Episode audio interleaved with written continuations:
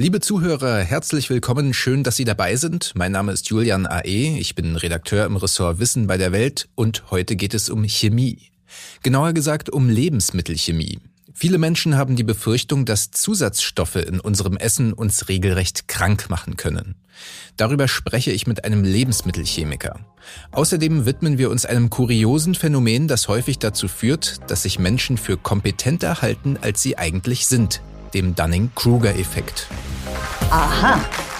Zehn Minuten Alltagswissen. Ein Podcast von Welt. Zu Gast ist heute Daniel Wefers. Er ist Professor für Lebensmittelchemie an der Martin-Luther-Universität Halle-Wittenberg. Aber er forscht nicht nur zu funktionellen Kohlenhydraten, Enzymen und fermentierten Lebensmitteln, sondern er versucht auch, zum Beispiel auf Twitter, über Lebensmittelchemie und so manche Vorurteile aufzuklären. Herzlich willkommen, Herr Wefers. Warum muss man eigentlich vielen Lebensmitteln Zusatzstoffe hinzufügen, wenn man sie im industriellen Maßstab herstellen will? Also für den Einsatz von Zusatzstoffen gibt es erstmal recht viele Gründe. Das hängt vom Lebensmittel ab, zu welchem man die Zusatzstoffe zusetzt. Es gibt ja ungefähr 320 verschiedene Zusatzstoffe und diese werden nochmal in 27 sogenannte Funktionsklassen eingeteilt. Und diese Funktionsklasse, die beschreibt eigentlich schon, welche Funktion der Zusatzstoff im Lebensmittel wahrnimmt. Und ja, diese Funktionsklasse können wir heutzutage auch gerne auf den Packungen lesen. Also im Zutatenverzeichnis wird ein Zusatzstoff heutzutage eigentlich fast immer nur mit der Funktionsklasse und dem Namen angegeben. Also sowas wie Antioxidationsmittel Ascorbinsäure. Weil die Alternative dazu wären die E-Nummern und die sind jetzt ja etwas unbeliebter geworden.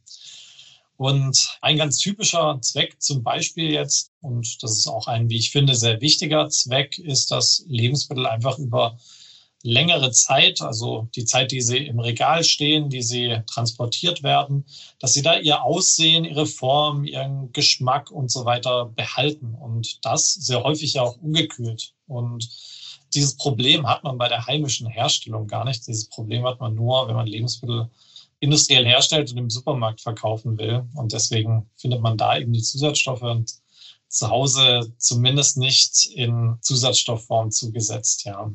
Und da lässt sich vielleicht auch noch sagen, dass wir eben, wenn wir verarbeitete Lebensmittel kaufen, dass wir dann eigentlich ja bestimmte Eigenschaften erwarten. Und wenn diese dann schwanken, das heißt, wenn ein Produkt mal so schmeckt, mal so, mal hat es die Farbe, mal die, kommt es vielleicht ein bisschen merkwürdig vor. Manche schmeißen es dann verfrüht weg oder so. Und so kommt es dann eben auch gegebenenfalls zu vermehrten Lebensmittelabfällen. Also das ist auch was, was dann teilweise durch den Einsatz von Zusatzstoffen vermieden werden kann. Sind denn also Zusatzstoffe eine Gefahr für die Gesundheit?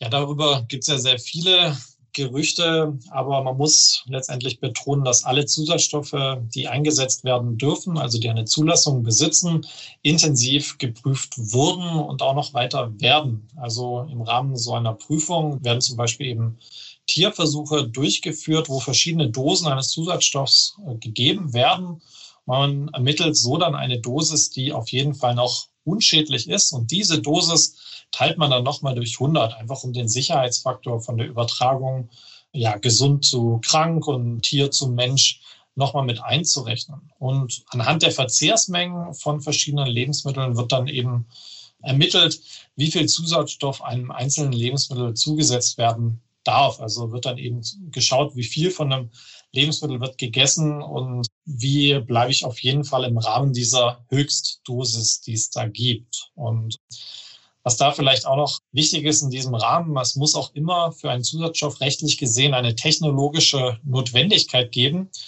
Daher werden auch manche Zusatzstoffe nur für spezielle Lebensmittelarten zugelassen. Und es gibt zum Beispiel auch Fälle, wo keine Dosis, wo sich ein negativer Effekt zeigt, ermittelt werden kann.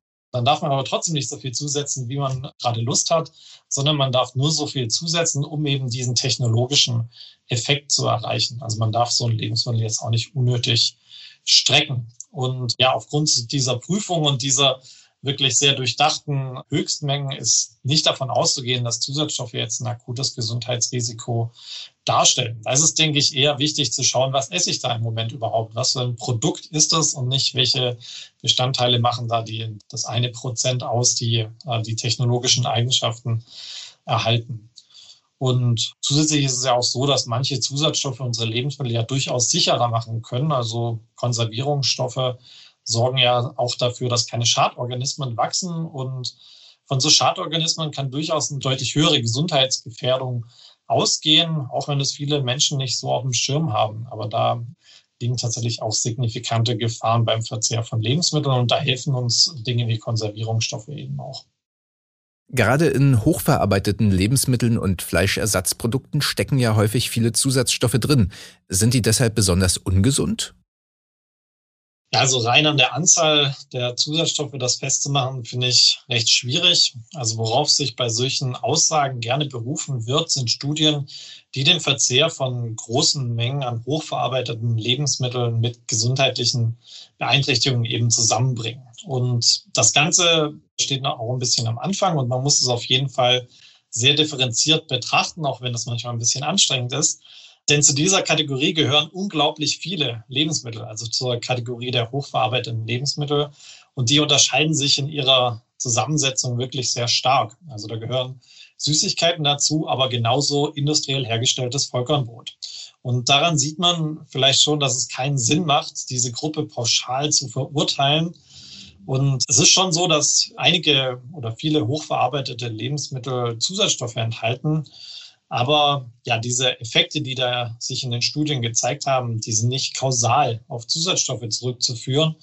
Ja, das wäre auch reichlich unwahrscheinlich, weil es da auch keinen wirklich plausiblen Effekt gibt. Es ist eher so, dass sich unter den hochverarbeiteten Lebensmitteln eher so ein höherer Anteil an eher ungesunden Lebensmitteln befindet. Und generell ist da auch noch zu sagen, dass so eine Verarbeitung auch nichts Schlechtes sein muss. Also auch eine Verarbeitung inklusive der Zugabe von Zusatzstoffen kann ein Lebensmittel auch aufwerten. Zum Beispiel sind eben viele Verdickungsmittel auch Ballaststoffe und von denen essen wir eigentlich eher zu wenig.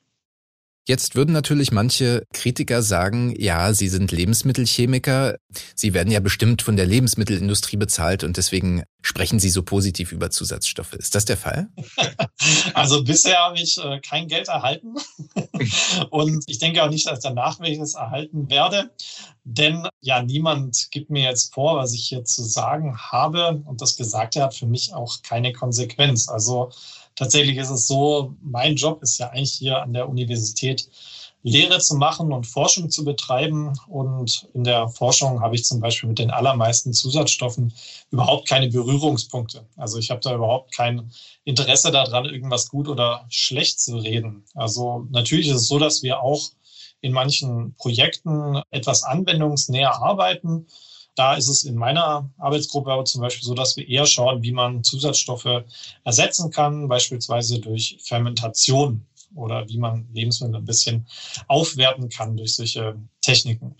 Und ja, da haben wir natürlich auch mal Kontakte zu Firmen, da das Know-how aus der Praxis da auch sehr wichtig ist. Aber die Fördermittel für solche Projekte, die kommen bei uns nicht von den Firmen, sondern die kommen von öffentlicher Seite, also zum Beispiel dem Bundesministerium für Wirtschaft und Klimaschutz. Und ja, meine Motivation hinter der ganzen Kommunikation, die ich betreibe, ist, dass mich das unglaublich stört, dass zu diesem Thema so viel Unsinn erzählt wird und dieser Thematik, die da oft in den meisten Medien aufgegriffen oder besprochen wird, die ist weit weg von dem, was in der Wissenschaft tatsächlich diskutiert wird. Und da versuche ich eben ein bisschen im Kleinen etwas dran zu ändern, sei es jetzt mal mit einem Interview oder einem Podcast hier oder mit Twitter oder sowas.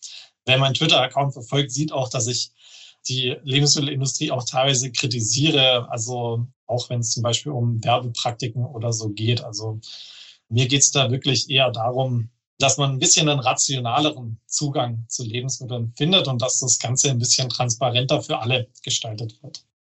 Das war sehr interessant. Vielen Dank, Herr Wefers. Danke auch. Warum machen wir das? Psychologische Phänomene erklärt. Um zu verstehen, was heute passiert, müssen wir wissen, was bisher geschah. Genau dafür gibt es unseren neuen Geschichtspodcast.